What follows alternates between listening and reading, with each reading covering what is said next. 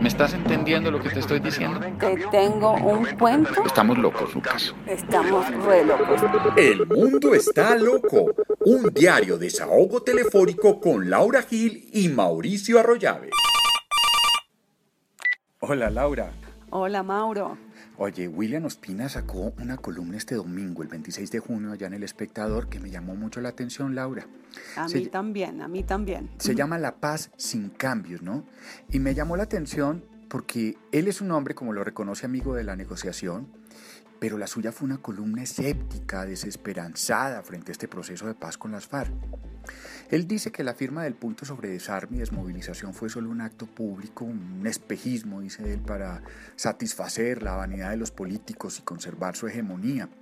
Dice que este proceso no afronta los retos de una economía a la deriva como la colombiana y que es paradójico que se firme a la vez que un código de policía que es igual de represivo que el Estatuto de Seguridad de la época de Turbay.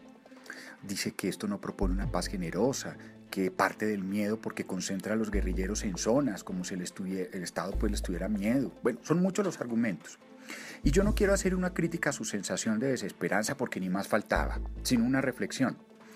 En algunas de las cosas que él dice ve observaciones válidas, como por ejemplo el hecho de que este país, en este país es justificable ser escéptico frente a los compromisos que adquiere el Estado. Pero yo te llamé ahora para comentarte un punto muy simple, muy básico sobre la desesperanza frente a este proceso de paz. Es romántico si quieres, pero es lo que me hace ser optimista. Laura, si en Colombia desvirtuamos definitivamente la confrontación armada como validación de los argumentos políticos, habremos sentado una base que no teníamos nunca para empezar a cambiar este país a través de la política. Es una base para luchar políticamente sin el estorbo de la confrontación política armada, para hacer eso que Ospina y todos los colombianos exigimos. Así, este proceso no acaba de un plumazo con la hegemonía económica y política de la clase dirigente tradicional. Así no garanticemos de inmediato una mejor calidad de vida para todos, pues sí vamos a tener el comienzo de una plataforma para discutir con las ideas nuestras carencias. Así se complica el orden público, Laura. Garantizar un proceso equitativo a los recursos y un compromiso con el crecimiento es un tema que se discute en este país desde que se logró la independencia y desde antes también. Pero es el mismo debate que hay en Nueva Zelanda, en Chile, en Suecia. ¿Cómo lograr una mejor sociedad? Yo sé que no es lo mismo Dinamarca que Cundinamarca, pero los debates allá por lo menos se hacen sin ejércitos irregulares armados para defender sus posiciones políticas, que es lo que lograremos con este proceso.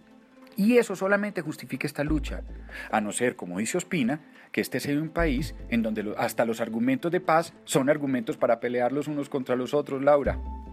Pues mira, a mí la verdad, Mauricio, me cuesta mucho entender eh, la gente que eh, subvalora la importancia de la negociación de paz. Es obvio que vamos a tener muchísimos problemas porque las debilidades del Estado no han desaparecido, pero ¿cómo creer que no vamos a ser un mejor país sin guerrilla que con guerrilla? Solamente eso, Laura, solamente eso justifica, por lo menos solamente sin la justificación de la lucha armada para defensa de la política.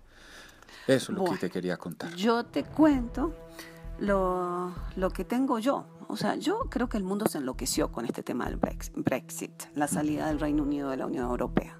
Creo que tantas cosas son locas ahí. No fue loca la decisión de Cameron para empezar de poner la votación a de poner a votación semejante decisión. Correr de semejante riesgo. Exactamente, o de pretender fortalecer su gobierno y terminar desarmando el Reino Unido. No es loco que se hayan recogido ya 2.5 millones de firmas en Escocia para organizar un segundo referendo sobre independencia. O no es loco que el Sinn Féin esté pidiendo la reunificación de Irlanda del Norte con Irlanda. O no es loco que todas las derechas europeas estén montando en el proyecto de la salida de la Unión Europea.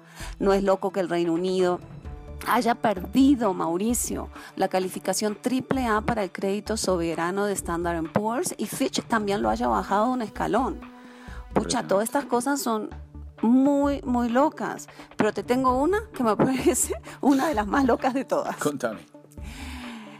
Imagínate que el inglés es lengua oficial de la Unión Europea. Sí. Pero el único país que la tiene como lengua oficial es el Reino Unido. Si se va el Reino Unido, se va el inglés, porque en Irlanda que tiene el galés como lengua oficial. Wow. Malta lo pusieron. Entonces quiere decir que eh, los documentos oficiales y las sesiones de trabajo en inglés desaparecen de la Unión Europea. Y Francia, que ha hecho de la francofonía un pilar de la política exterior, ve ahí una oportunidad.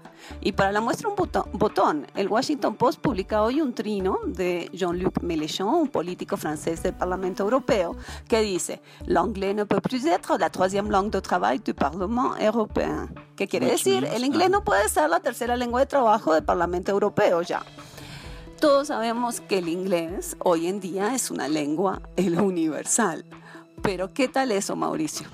Laura, eso. Y ahora hasta el problema, hasta los problemas que se van a meter los equipos de fútbol, Laura, porque tienen que tener una cuota eh, máxima de jugadores extranjeros o por lo menos fuera de la Unión Europea. O sea que los ingleses entrarían a ser parte de eso. No, Laura, el mundo está loco. El mundo está re loco, hasta, hasta sin Game of Thrones nos podemos quedar, porque Game of Thrones, la producción, recibe subsidios de la Unión Europea. Con eso, te dejo todo por hoy. Hasta luego, Laura. Chao. La nuclear.